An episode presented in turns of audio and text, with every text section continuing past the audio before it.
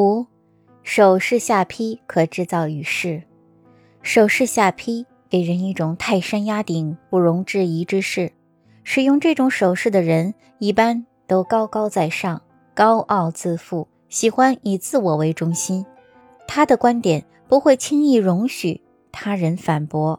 伴随着这个动作的意思是：就这么办，这事情就这样决定了。不行，我不同意。等等话语。日常生活中，我们时常遇到一些领导在讲话时。为了强调自己的观点，把手势往下劈。每当这个时候，听者最好不要轻易提出相悖的观点，对方一般是不会轻易采纳的。平常与同事或朋友三五成群的争论问题，有人为了证明自己的观点而否定别人的观点，也常用这种手势否定别人的观点，打断别人的话。善于识别这种手势语言，有助于我们为人处事采取适当的姿势。六，双手平摊表示坦诚。当人们开始说心里话或说实话时，总是把手掌张开显示给对方，像大多数体态语言一样。这一举止有时是无意识的，有时是有意识的，它都使人感到或预感到对方将要讲真话。相反，小孩在撒谎或隐瞒真相时，总是将其手掌藏在背后。当夜晚与伙伴们玩耍通宵方归的丈夫不愿对妻子说出他的去处时，常常将手插在衣兜里，或两臂相抱，将手掌藏起来。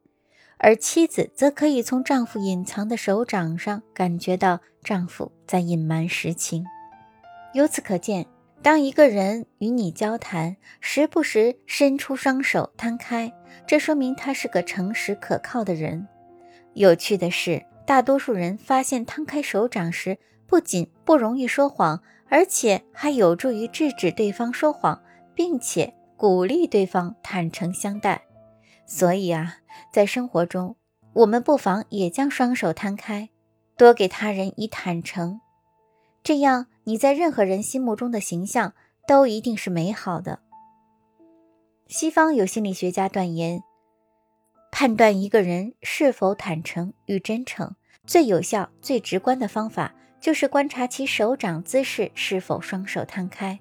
当人们愿意表示完全坦率或真诚时，就向人们摊开双手，说：“没有什么值得隐瞒的，让我坦率地告诉你吧。”七，双臂合抱可以驱走说话的紧张，双手往胸前一抱，就构成了一道阻挡威胁或不利情形的有力屏障。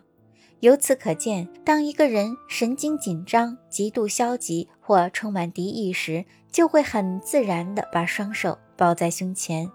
双臂合抱的姿势常见于一个人在陌生人当中，特别是在公开集会上。或电梯里，以及任何一个使人感觉不自在和不安全的场合。所以在日常生活中，与人面对面交谈时，看到对方双臂紧抱胸前，你应该推测自己肯定讲了让对方不同意的话。这时，尽管对方口头上不停地表示赞同，但你如果不改变方式，仍坚持原来的论点继续讲下去。将毫无意义。人体语言媒介从不会撒谎，而一般的语言媒介都可能会撒谎。请记住，只要对方双臂合抱的姿势出现在你面前，对方的否定态度就不会消失。须知是你让对方采取了这种态度。最明智的做法就是努力改变自己的观点，让合抱的双臂松开，友好的情绪。也就随着双臂松开的一刻开始。八，十指交叉表明不安和消极。在人们面带微笑和愉快的谈话时，常常无意识地将十指交叉。常见的姿势是交叉着食指举在面前，面带微笑地看着对方；也有的交叉着食指平放在桌面上。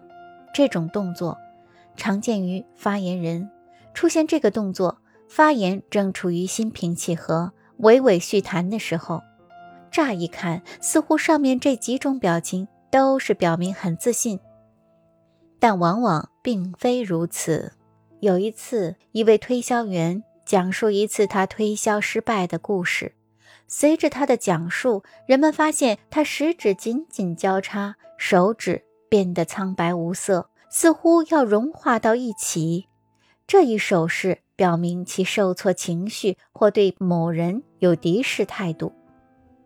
尼伦伯格和卡莱罗对十指交叉手势研究后得出结论：这是一种表明心理不安的手势，表明在掩饰其消极态度。一般来说。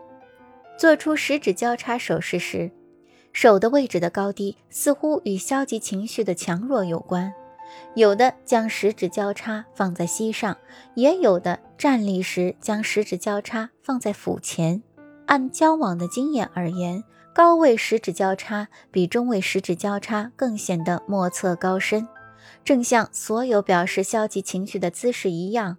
要想让使用这个姿势的人打开紧紧交叉的食指，都需要某种努力来完成，否则对方的不安和消极是无法改变的。当我们演讲或是日常生活中与人交谈时，如果遇到情绪消极的情况，做出十指交叉的手势，可以在心理上起到自我保护的作用。从而使谈话更少受到消极情绪的负面影响。